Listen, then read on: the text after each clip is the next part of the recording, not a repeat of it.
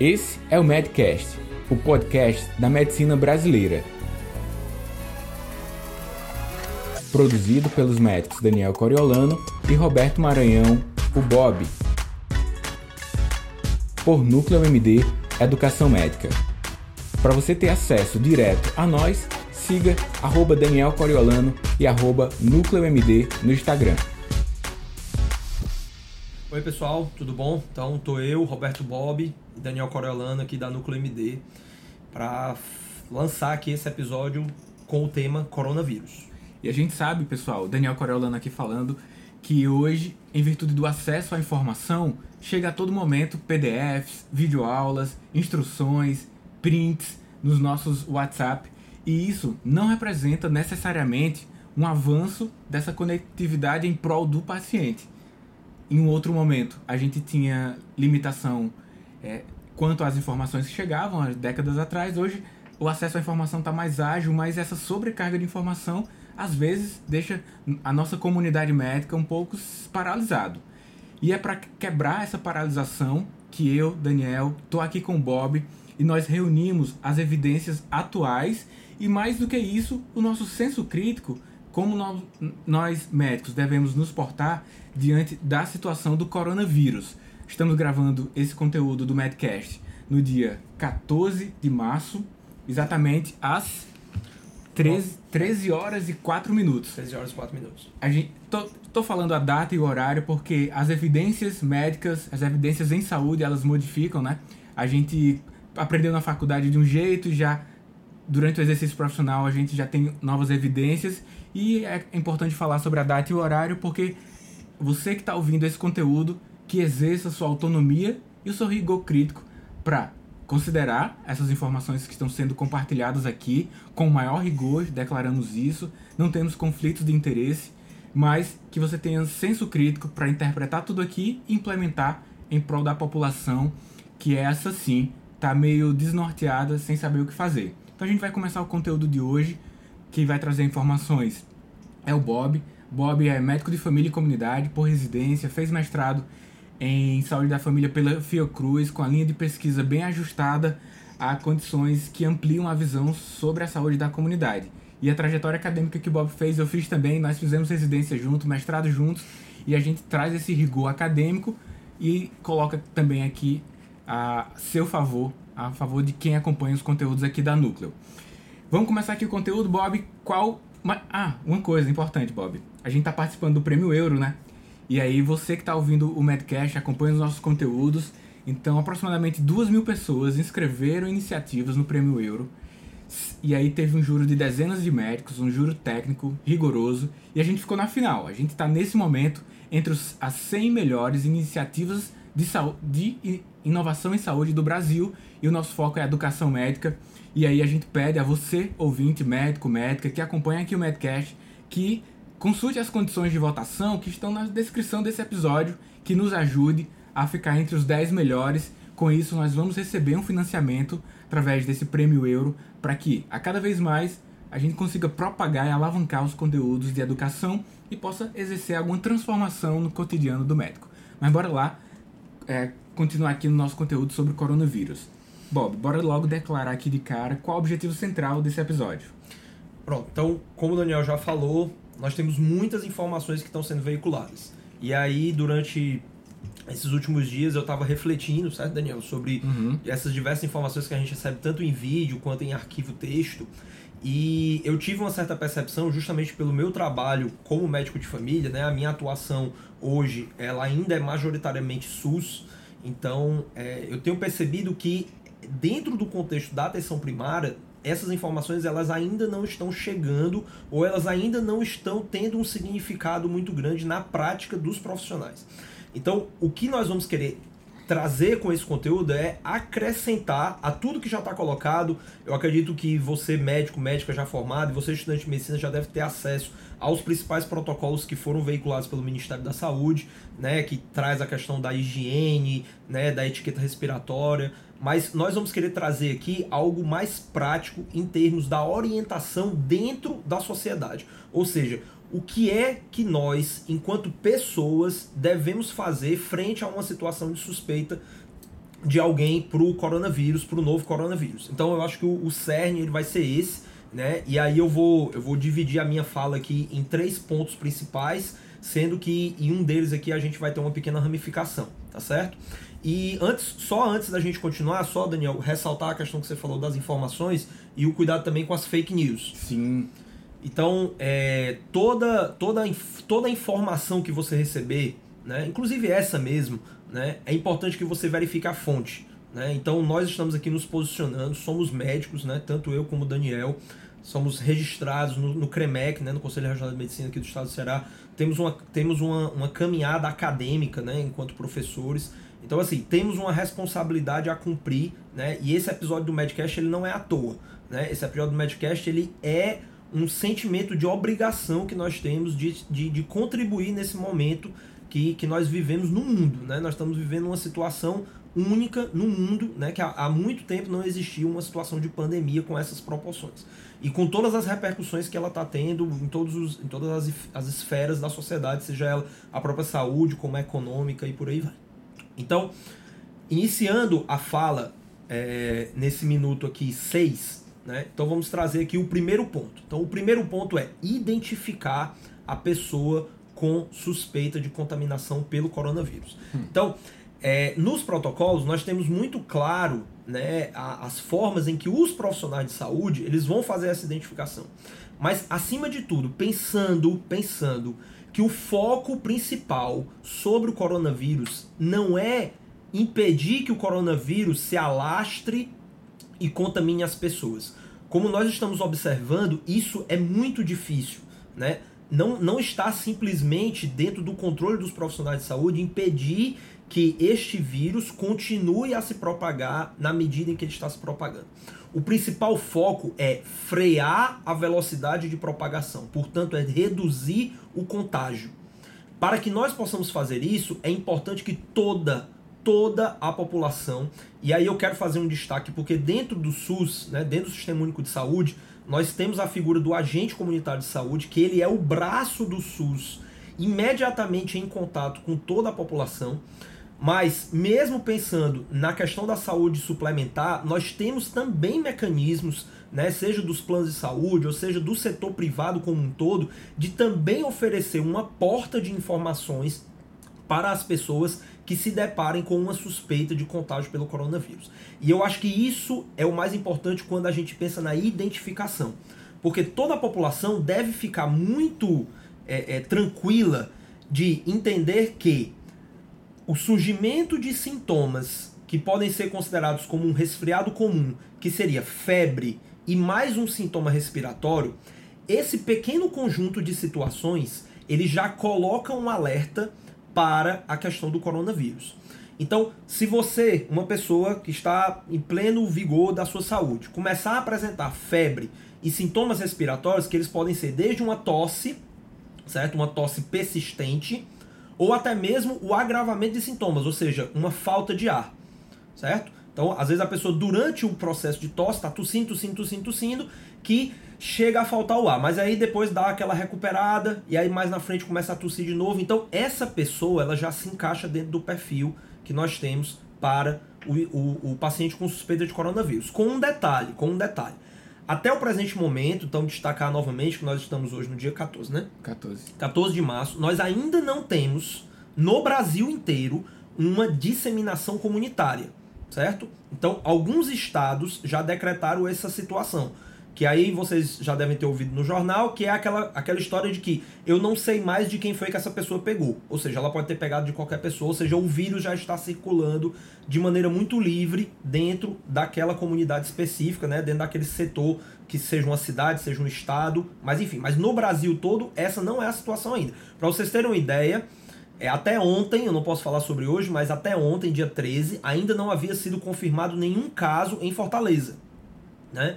O prefeito aqui de Fortaleza, ele até é, falou uma medida de contratação emergencial, né, de mais profissionais de saúde, mas ele destacou né, que Fortaleza ainda não possui nenhum caso confirmado. Né? Todos os casos suspeitos foram descartados. Então, pensando para Fortaleza, e aí eu quero que né? O Medcast ele é, um, ele, é um, ele é um podcast a nível nacional e até mesmo internacional, mas eu quero que vocês extrapolem, porque nós vamos citar exemplos aqui de Fortaleza, mas eu quero que vocês extrapolem isso para a realidade de vocês, porque isso é plenamente possível. Então eu quero que vocês imaginem que na identificação dessa pessoa eu também vou ter que levar em consideração aonde essa pessoa esteve nos últimos 14 dias. Então, se essa pessoa esteve fora do país, em países em que a situação do coronavírus já está numa situação de epidemia nacional, e aí o maior exemplo para Fortaleza é a Itália, porque nós temos muito esse fluxo né, do pessoal de Fortaleza para a Itália e vice-versa, até pela questão da proximidade e tudo mais. Então, se você estava na Itália e veio para o Brasil e você começou a apresentar sintomas dentro desse, desse período de 14 dias, então, nesse caso, a suspeita já é muito forte. Essa pessoa em específica, o ideal é que ela seja testada. Ela é um caso suspeito, ela precisa fazer o teste para o coronavírus, certo? Mas é, isso eu estou falando da identificação, tá bom? Então, identificar esse paciente nesse momento atual são os sintomas respiratórios, mais a febre e mais uma história de ou viagem ou contato com quem viajou. Então, por exemplo, o Daniel podia estar lá na Itália, ele veio para cá, teve contato comigo e eu comecei a apresentar sintomas. Aí vocês perguntam, poxa, mas o Daniel não apresentou sintomas. É, porque o coronavírus, ele não obrigatoriamente ele vai dar sintomas exuberantes em todas as pessoas. Tá certo? Isso é importante de se destacar. Então, o Daniel pode ter uma forma muito leve da doença a ponto de que ele nem percebeu, mas foi suficiente para transmitir para mim.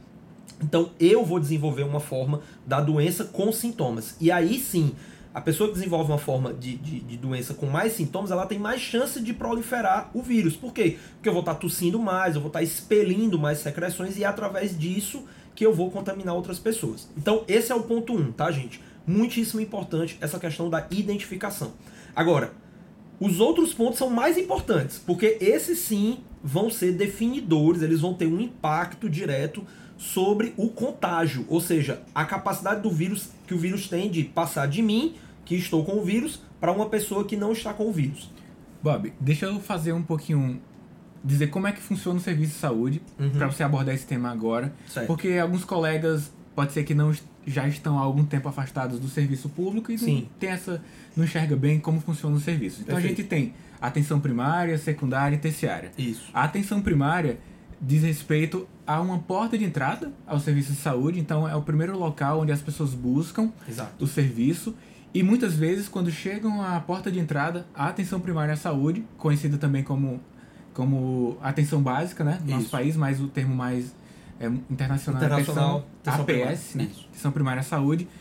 As pessoas chegam com problemas indiferenciados. Elas não chegam com aquela história natural bem descrita. Não. Elas chegam oligossintomáticas, com um ou outro sintoma. Poucos sintomas. Traz desconforto e o médico utiliza a longitudinalidade, né, o segmento, a demora permitida, ele pode avaliar um dia, avaliar no outro, e quando a história natural se revela, ele tem um diagnóstico mais preciso.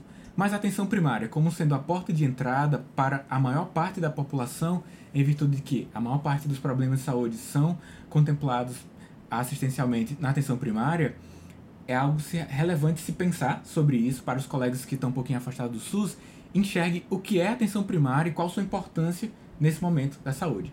A atenção secundária, para que os demais colegas conheçam, é a atenção mais especializada. Normalmente o paciente chega lá com a história natural bem mais descrita, ele vai tomar outra atitude. E a terciária, que envolve maior densidade de tecnologia, mas o nível de complexidade dos problemas eles são altos em todos os níveis. O que, não, o que muda é o nível de densidade tecnológica, mais coisas as pessoas precisam a depender do, dos níveis. Exato. E aí, assim, e aí dentro dessa sua fala é destacar a atenção primária mesmo.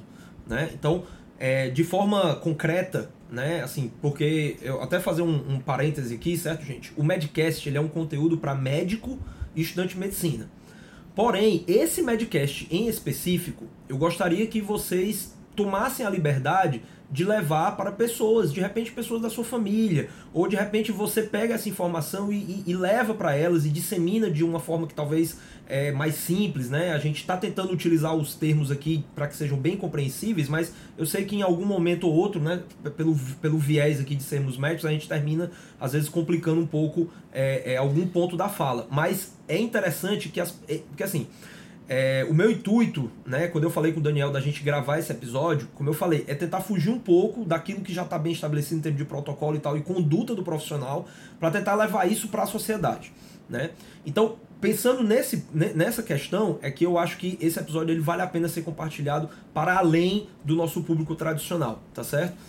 Mas com muito, muito, muito cuidado, né, de que as informações aqui, elas não são no sentido de conduta. Aqui ninguém vai falar sobre o uso de medicamento, aqui ninguém vai falar sobre isso, justamente porque esse tipo de conduta, ele deve estar restrito à comunicação de médicos para médicos, ou no máximo estudantes de medicina, certo? Então, fechou isso aí.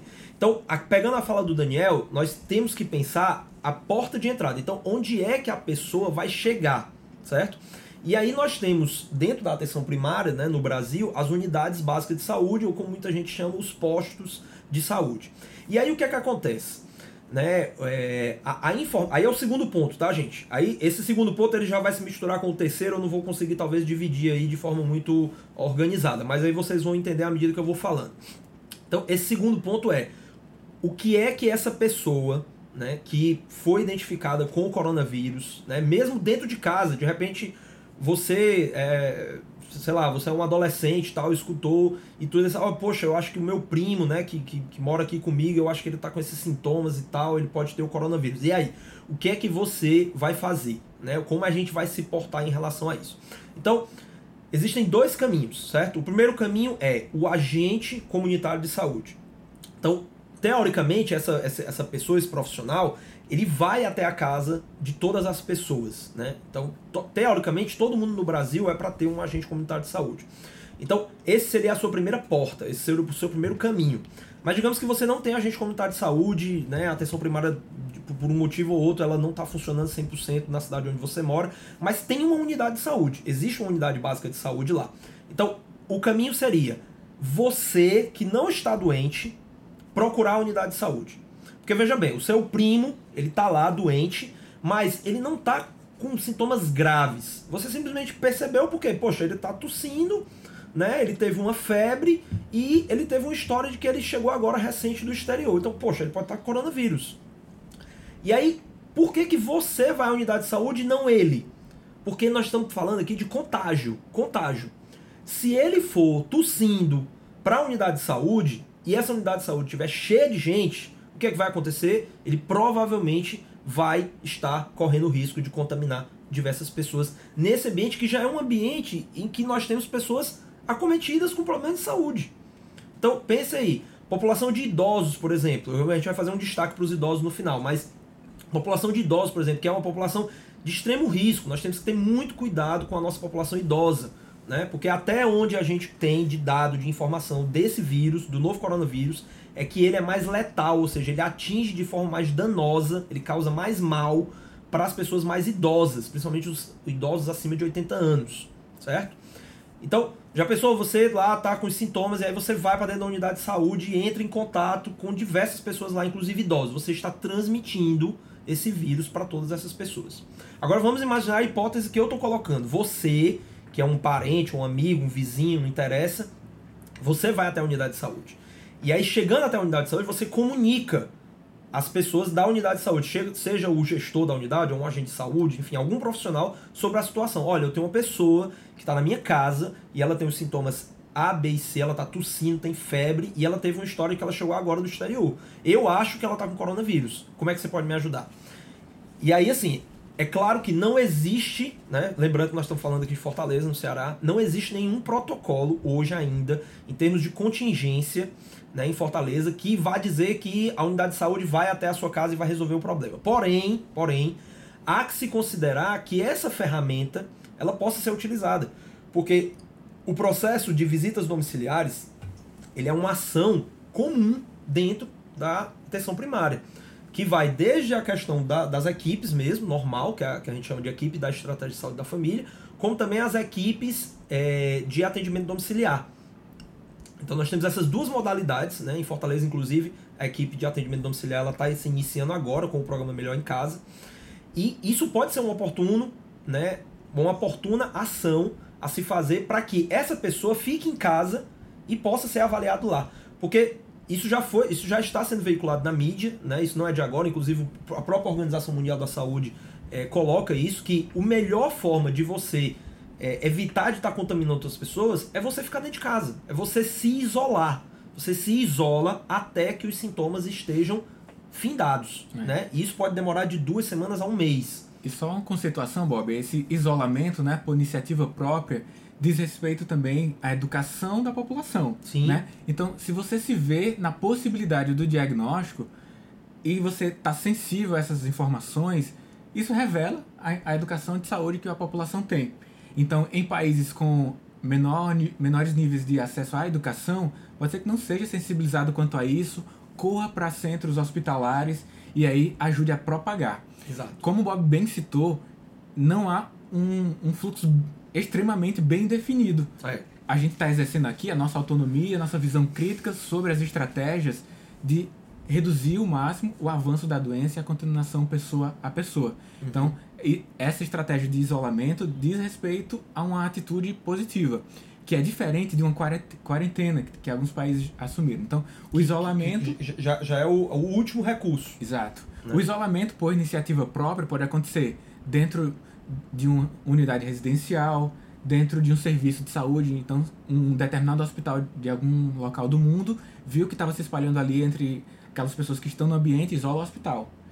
Mas pode se decretar também a quarentena, que é o isolamento por um nível de maior rigor é. quanto a. É meio que uma restrição. Você não vai poder sair. É. Né? Você inclusive vai ficar sendo vigiado lá, o ambiente vai ser vigiado. Que é o que tá ninguém tá entra e ninguém sai. Acontecendo, por exemplo, né, em cidades da Itália. Exato. Então tem cerco policial ao redor, é. tem que ter uma justificativa muito intensa, inclusive registrada, né? estava sendo reportado aí pela mídia mais aberta que é, a pessoa pode ser presa até por três anos. A, jornalista citou na reportagem que eu assisti ontem, na Band. Então, é algo muito mais rigoroso. Quando tem quarentena, o governo tem que dar suprimentos, né? Pra que é, o governo provê para que você fique bem durante aquele período. Naquele local. Mas aqui a gente está falando de isolamento desse exercício educacional também. É, que é uma coisa voluntária. População. É uma coisa voluntária, assim. Obviamente ninguém vai obrigar você a ficar preso dentro de casa. Né? Assim, eu tô falando de isolamento. Né? A é. quarentena, é, na prática, vai. é isso. Você, você vai obrigar mesmo. você a ficar preso dentro de você vai ficar preso. Né? Mas você vai, você vai ficar preso para um bem comum. Né? Então é, é uma ação que reverbera em termos das repercussões que a sua saída possa causar. Mas enfim. É, então, chegou até a unidade de saúde, você Aí, aí assim, aí é um. Acho que entra também aqui até como um, um, um apelo, né, de repente, de que é, os gestores eles possam, né, à medida que tenham acesso a esse conteúdo que nós estamos publicando, é, pensar né, de que maneira isso possa ser viável. Porque o que é que eu entendo, certo, Daniel? Hum. Na minha prática, né, eu atuo dentro do SUS, eu trabalho na equipe de estratégia de saúde da família, e quando uma pessoa adoece, na, na, não vou dizer na grande maioria das vezes, mas em boa parte das vezes, ela busca o serviço de saúde para quê? Para pegar um atestado. Ela, ela busca uma forma dela poder se justificar no trabalho que ela não está em plenas condições de exercer o, a sua atividade. E no caso do coronavírus, imagina, você tem um sintoma leve, certo? Que na prática você poderia até dizer assim: não, mas eu estou em condição de trabalhar. Só que se você for trabalhar, o que é que vai acontecer? Você vai contaminar todo mundo do seu trabalho. Sobretudo os mais sensíveis, os, de maior Os mais sensíveis, que aí os mais sensíveis são aqueles que têm maior chance de morrer. morrer assim, né? De ter uma forma grave. Enfim. Então, é, é uma medida né, que nós podemos prover para essa pessoa de uma forma que realmente possamos causar impacto nessa situação do contágio. Então, qual seria a situação? Então, a pessoa comunica a unidade de saúde fica sabendo e se programa. Não obrigatoriamente precisa ir no mesmo dia, né? A pessoa já está isolada lá, ela está razoavelmente bem, ela não está reclamando de sintomas graves. Então a unidade se programa. Olha, tranquilo, nós vamos anotar aqui todas as informações, me dê seu telefone e tudo. Daqui para o final da semana a gente vai lá e diga lá para o seu primo, para a pessoa lá que está que tá adoecida, que tenha as seguintes medidas de cuidado. Porque é importante também que nessa hora o profissional de saúde lá na unidade ele possa prover informações mais robustas, que aí não vai ser o nosso papel aqui no Medcast, certo? Mas dar orientações de forma que as pessoas que vão ficar dentro da casa com aquela pessoa não se contaminem. Né? Porque assim, a chance é que já estejam contaminadas, e aí também vão ter que ser observadas pela questão do surgimento de sintomas. Mas também é importante que essas pessoas recebam essa orientação mais direcionada sobre os cuidados que vão ter que ter. Aí vai entrar a questão da máscara, né, e tudo mais, que né, tá sendo muito batido na tecla da questão do desperdício da máscara, né? Então se você não tem sintoma nenhum, não tem por que você tá usando máscara, né? Na verdade, quem tem que usar máscara é quem tem sintoma, que é para evitar de estar tá jogando os vírus em todo mundo, né? A máscara reter esses vírus lá e não tá espalhando isso, né? Mas, enfim. OK, então a equipe indo até o local, né, a equipe médica, enfermeiro tudo mais, fazendo essa visita, ela vai poder fazer uma avaliação mais minuciosa avaliar se realmente aquele paciente entra, porque até então essa situação de suspeita foi uma situação é, por, uma popula por uma pessoa leiga, né? Aquela pessoa que foi lá, ela não é um profissional de saúde, né? E aí o profissional de saúde agora se dirige para lá e pode de repente tentar se aproximar de fechar esse diagnóstico. Lembrando que o diagnóstico só vai ser fechado mesmo após o exame confirmatório de que o paciente realmente tenha contraído o coronavírus. Que, por exemplo, no cenário de Fortaleza isso pode até acontecer né, o pessoal da equipe eles já podem levar insumos, tanto insumos de proteção, como por exemplo máscaras, etc., para poder munir aquelas pessoas de é, é, equipamentos que sirvam para sua proteção individual, como também de insumos para poder coletar o material para fazer a análise sobre a questão do coronavírus, certo? Então, assim, esse é um ponto, tá, Daniel? Esse é um ponto que eu acho que é, é muito válido dentro da perspectiva da gente organizar o sistema organizar essa demanda, tá certo? E tentar reduzir esse processo de contágio.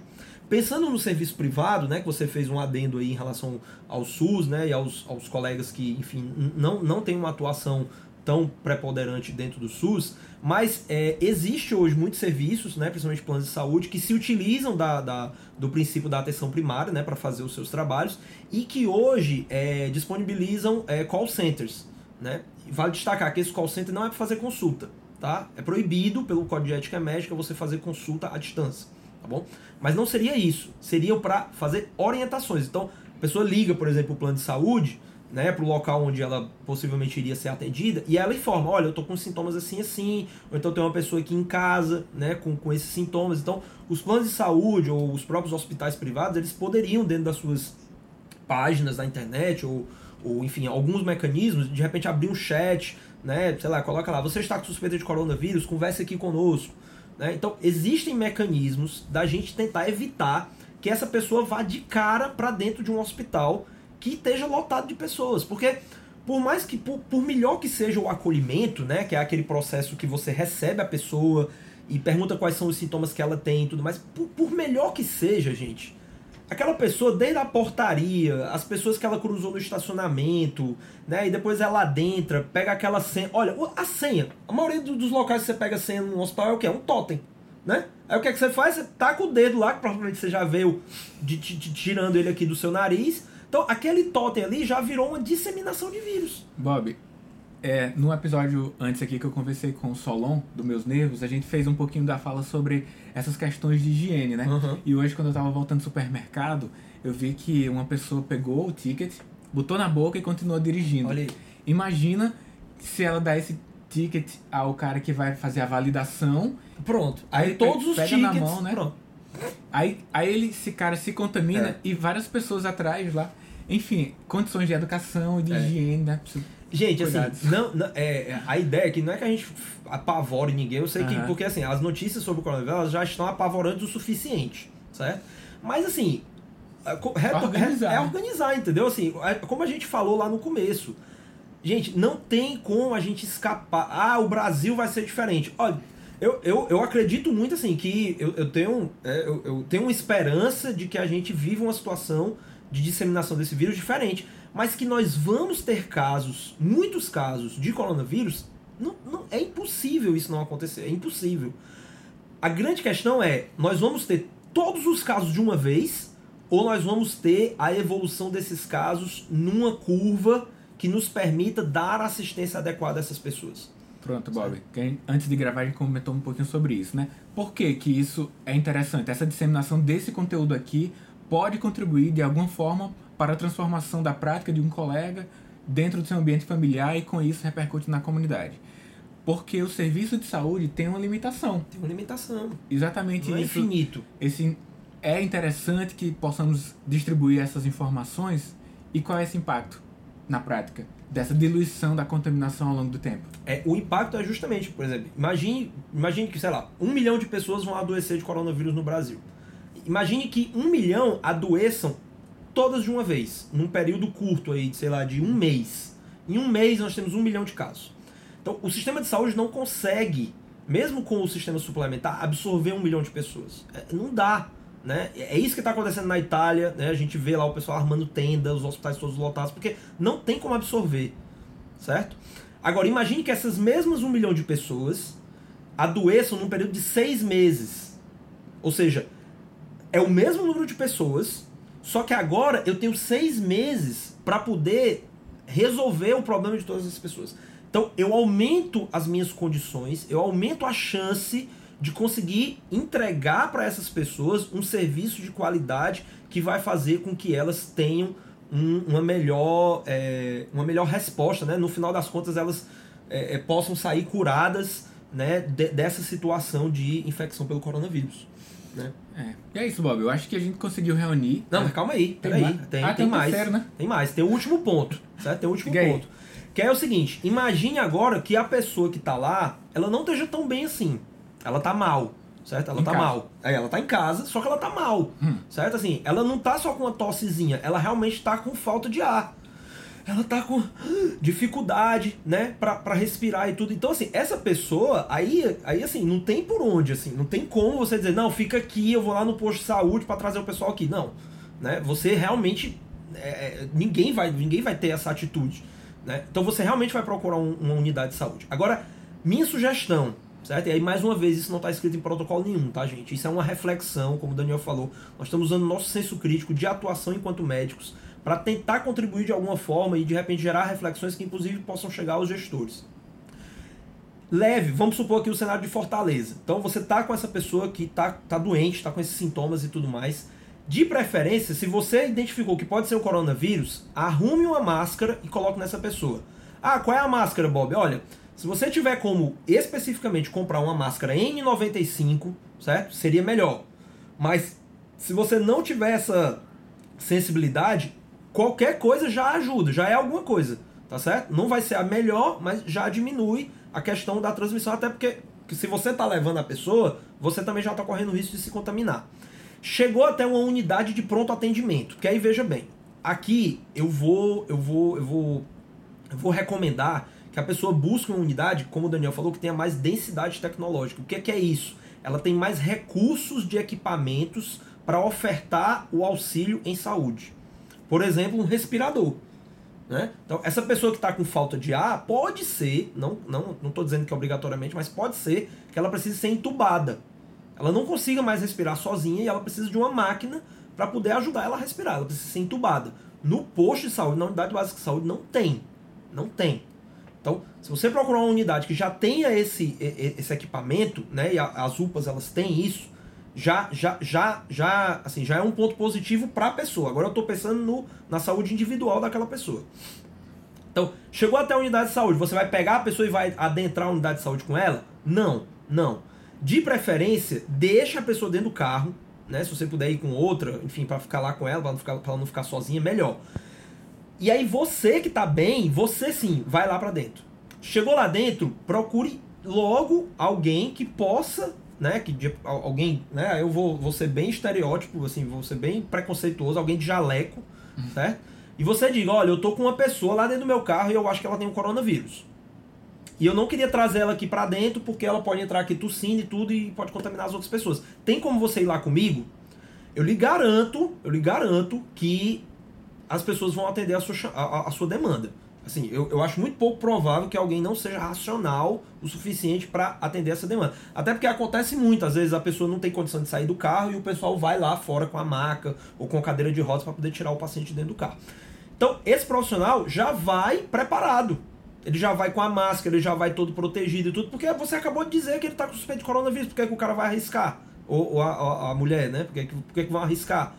Então, foi lá dentro do carro, identificou, é, realmente, ele tá tossindo, tem febre, tá com falta de ar, e ele viajou para fora, foi, viajou para fora. Tá, beleza. Então vamos entrar com ele lá pela ambulância. Não vamos passar por onde tem uma maior quantidade de pessoas. Não vamos expor essa pessoa a uma maior aglomeração. Certo? Então, tudo isso são ideias, certo? São ideias. E aí você, você que é o, a pessoa, né? Não estou falando profissional de saúde, estou falando para pessoa. Posso até estar tá falando para você que está com sintoma, certo? Você pode ter essa essa essa proatividade. Autonomia, promoção à saúde. Exato, isso, né? entendeu? Gente, quem cuida da nossa saúde em primeiro lugar somos nós mesmos, certo? Então essa preocupação ela tem que estar tá em nós também de se preocupar com a saúde do outro. Não pode ser individualista, egoísta, de se preocupar só comigo, né? E todo mundo que que, que, que tenha seu problema. Não, eu tenho que pensar de forma coletiva. E, aqui, e o coronavírus, ele, é, ele exige um pensamento de forma coletiva, certo? Então, então, dentro desse cenário, você, mais uma vez, consegue reduzir a chance dessa pessoa estar tá contaminando outras, tá certo? E consegue fazer com que essa pessoa tenha o atendimento. Tenha o atendimento. E a última situação, certo, Daniel? Para encerrar, porque esse Medcast vai bater o recorde de quase 40 minutos, mas eu acho que é, foi importante, assim, a gente estar tá fazendo isso. Vai ficar o vídeo também no canal do YouTube. Então, a última situação, gente. Aí a última situação seria. Que aí eu vou fazer um parênteses que vale para essa outra que eu falei também. Se você estiver diante de um paciente que está em estado gravíssimo, sei lá, o paciente desmaiou, entendeu? O paciente, né, tá, tava tossindo, tossindo, tossindo, tossindo, desmaiou. Então, assim, o paciente perdeu a consciência, alguma coisa nesse sentido, tá numa situação muito grave, muito grave. Você vai correr com essa pessoa para, de preferência, uma unidade hospitalar. Certo? Porque provavelmente, se ele tiver o coronavírus, ele vai precisar de uma UTI. Ele uhum. vai precisar de uma UTI. Certo? Então, vá para lá. E aí, porque é, é, nesse processo, geralmente, você consegue adentrar mais rápido dentro da emergência e você já diminui toda essa questão do contágio, que aí, assim, essa questão do contágio, numa situação como essa, fica em segundo plano porque a pessoa está correndo risco de morrer. Né? Então, assim, eu tenho que salvar a vida dela. Né? Assim, a vida dessa pessoa também importa. Né? Não é só o contágio também que é o importante. Né? Lá no começo, quando eu comecei essa progressão, eu comecei falando de uma pessoa que estava bem. Ela tem os sintomas, mas ela está bem. E isso né, é a maioria. A maioria das pessoas que contraem o coronavírus, eles vão contrair sintomas benignos, certo? Vai ser uma tossezinha aqui acular e uma febrezinha aqui acular.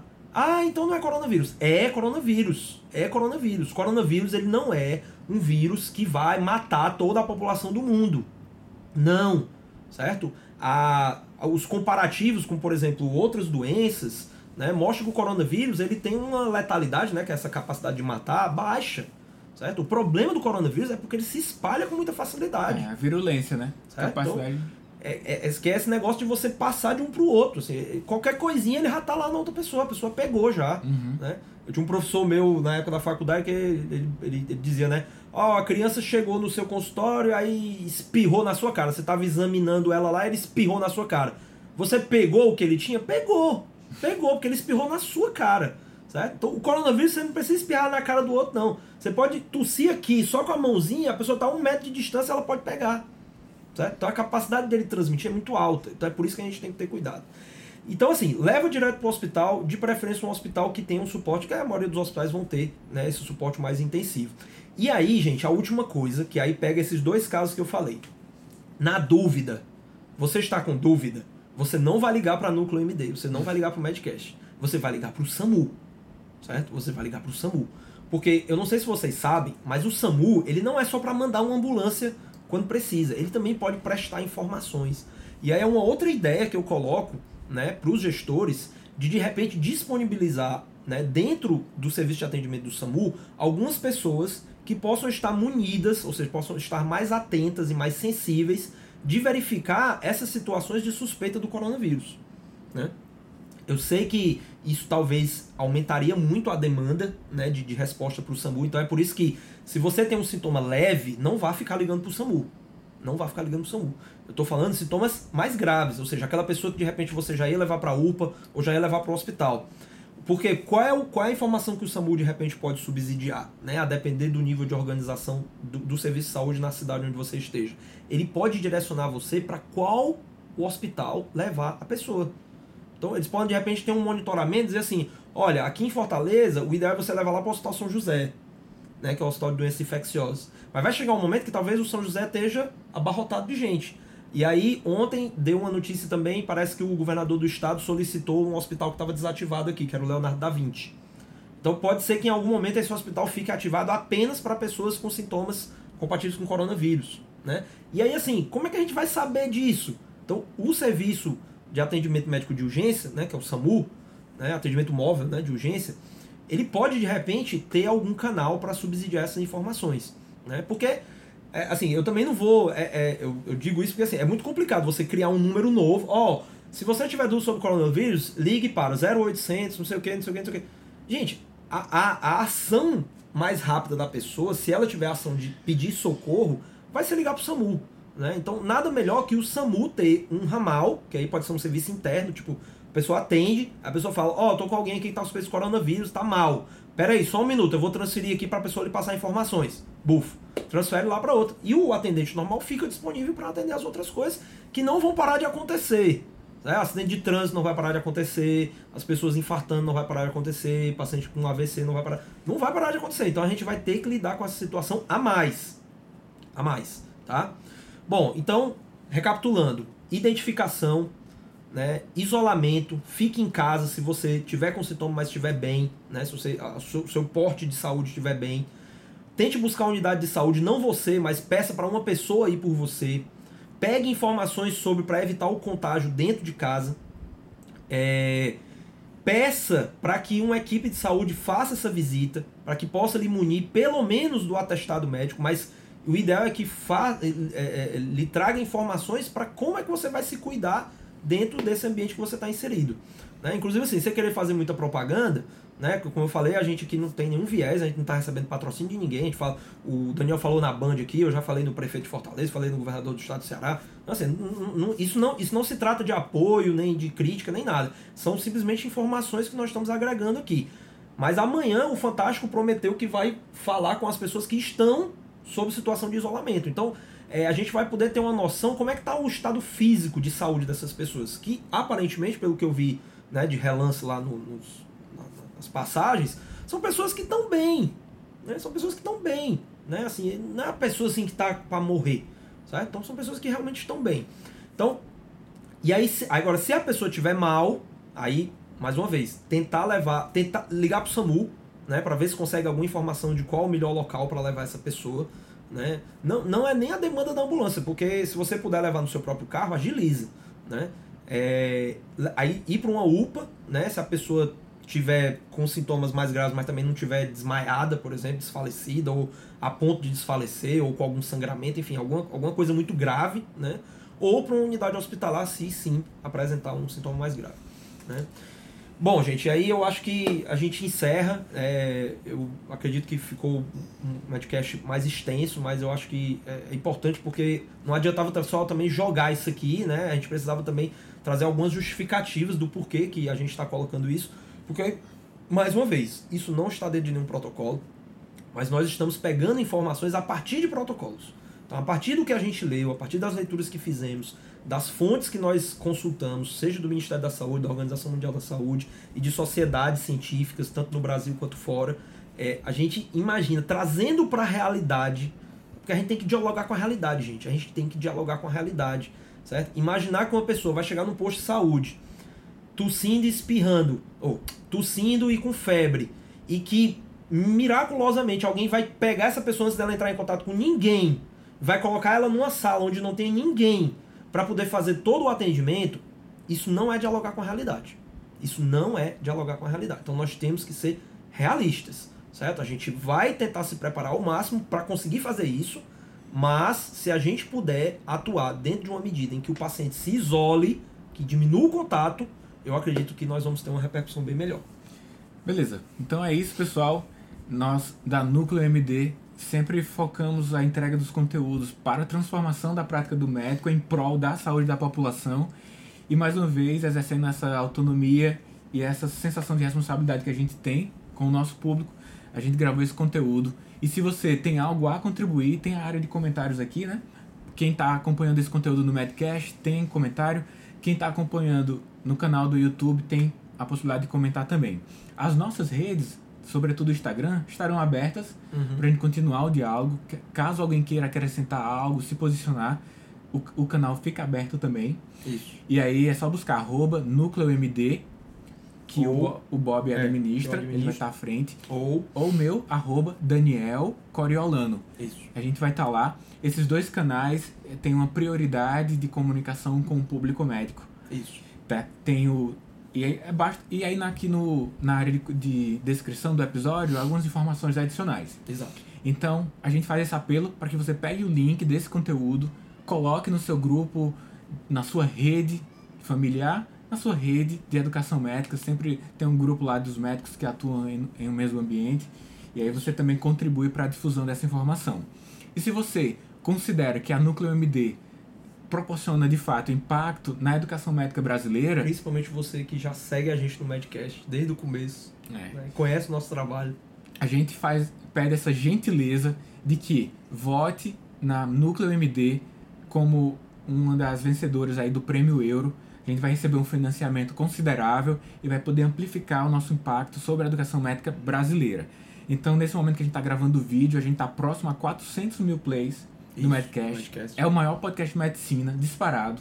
Uhum. A gente produz conteúdos frequentes para o desenvolvimento do médico, porque a gente acredita que o médico deve exercer um papel de liderança e a gente pega o rigor acadêmico que a gente reuniu até hoje, nesse momento da nossa carreira, e entrega com o maior cuidado e rigor para que você possa aplicar, mas sempre deixando transparente que você, colega médico, médica, deve exercer autonomia e colocar o seu rigor crítico nos conteúdos que acessa e a gente tira aí de ocupa espaços de fake news, etc.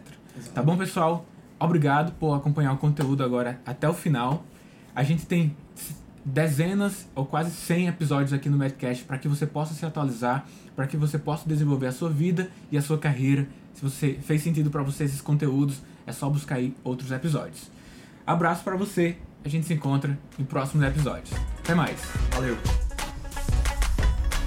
Obrigado por acessar o Medcast. Para você ter acesso à comunidade fechada do podcast e ainda ter acesso a web aulas, e-books, mini cursos, conteúdos complementares aos episódios publicados por aqui, faça parte do Medcast Premium.